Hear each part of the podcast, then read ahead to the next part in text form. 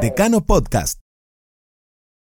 Nacional por Navascués, la primera serie original de Decano.com, es un viaje por el Club Nacional de Fútbol, el campeón de toda la historia, de la mano de Hernán Navascués, desde 8 de octubre a Colombia, Japón, Porto Alegre y la gloria eterna. Episodio 8. De América y el Mundo.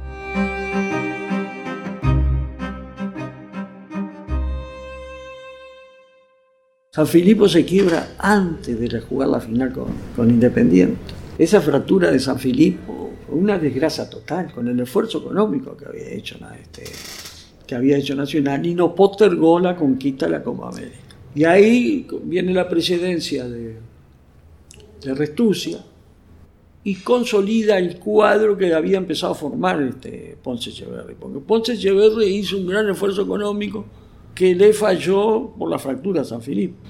Y entonces, ¿qué hace Ponce Echeverri? Ponce Echeverri, o Consejo C. Moreira trae a Manga, Ponce, perdón, este, Restucia trae a Manga, y se crea lo que se denominó la gran jugada, y logró traer a Artime, gran goleador. Artime era un goleador irrepetible, porque como dijo Roberto Perfumo, cuando le preguntaba el delantero más difícil marcar, dijo Artime. ¿Por qué Artime? Porque no se trataba de quitarle la pelota, se trataba de evitar que le llegara, porque cuando le llegaba era gol. Porque Artime lo que hacía era patear de primera siempre. Y siempre estaba ubicado en la posición libre, se sabía ubicar, era un sentido de ubicación total. A él no se trataba, y, gran cabeceador. Nunca los goles de Artime a ser elaborados, dribleando ni nada. Los goles de Artime eran llegando a la pelota en el momento justo. Y así fue como Artime, en tres años que jugó Nacional, fue el, es el cuarto goleador de la historia nacional, en tres años. Artime debuta ante Danubio en el Estadio Centenario, una tarde nublada de agosto de 1969, anotando un doblete en una victoria tricolor por 3 a 0. En total fueron 93 gritos de gol en 109 partidos oficiales, entre ellos un hat-trick en un clásico por la Copa Libertadores de 1972. Y Nacional sale campeón de la Copa América, gana el Intercontinental y ahí empieza a ponerse a la par de lo que es la historia nacional. Tenía que ser campeón de América y campeón del mundo. Ahora bien, ese cuadro del 72 gana cuatro campeonatos.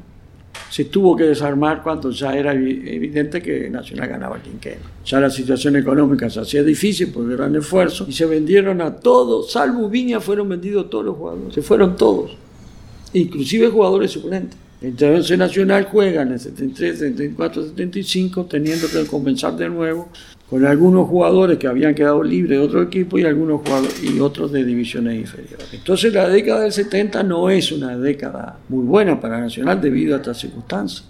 Con todo sale campeón en el 71-72, tenía el gran equipo. Recién en el 77 va a salir campeón nacional. Cuando vuelven al equipo, jugadores como Montero Castillo y Mameli, que fueron, eran jugadores representativos precisamente de la época de, del cuadro campeón de América. Y ahí Nacional sale, sale campeón este uruguayo. 78-79 son años adversos donde se produce una circunstancia triste desde el punto de vista institucional, que fueron actitudes asumidas dentro de la comisión directiva. Eh, se produce la presencia de algún dirigente que al ver frustrada su aspiración de, ser presidente del club, inició una campaña de verdadero hostigamiento hacia el presidente Restucci y que determinó en un episodio muy lamentable en que varios dirigentes nacionales tuvieron que soportar una circunstancia muy difícil desde el punto de vista de la intervención de la justicia, difícil y agrego injusta fueron sobreseídos con el recorrer del tiempo. Pero eso internamente Nacional repercutió gravemente, es la gran crisis de la Nacional que se produce en ese momento. Miguel Restucia trabajaba en la UTE y un día decidió meterse en la política del Club Nacional de Fútbol. Asumió como presidente en 1968 y de inmediato se metió en la batalla política en la Asociación Uruguaya de Fútbol. Sus discusiones eran tan fuertes que llegó incluso a ser retado a duelo por el presidente de la AUF, Julio Lacarte Muró. Restucia nunca se había batido a duelo, pero dijo que le enseñaran y que él iba. Finalmente primó la cordura y el duelo fue anulado. En el año 1979, aún en el cargo de presidente del decano, fue juzgado por un tribunal cívico-militar y procesado con prisión por un caso de estafa. La sentencia sería sobreseída un año y medio después por la justicia, demostrando la inocencia de Restucia y lo absurdo de la causa en su contra. Hoy en día la sala de reuniones de la directiva, en la sede nacional, lleva su nombre.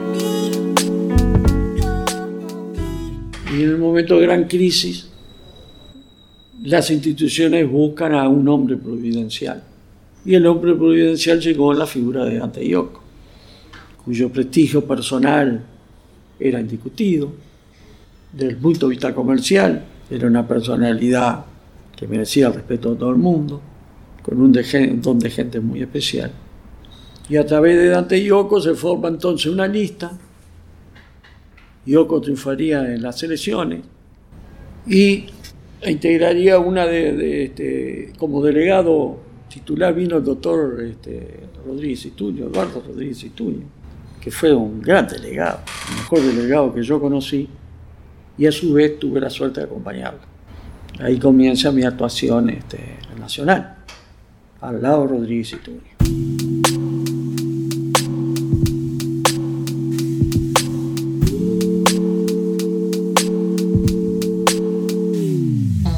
Los 70 no resultaron fáciles, fueron años de mucha fricción política interna y externa, pero también de muchas vueltas. De la mano de Don Dante y Yoko entrábamos en los 80 que nos depararían grandes cosas.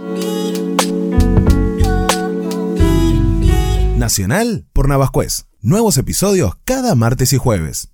Decano.com, la comunidad del hincha del Club Nacional de Fútbol.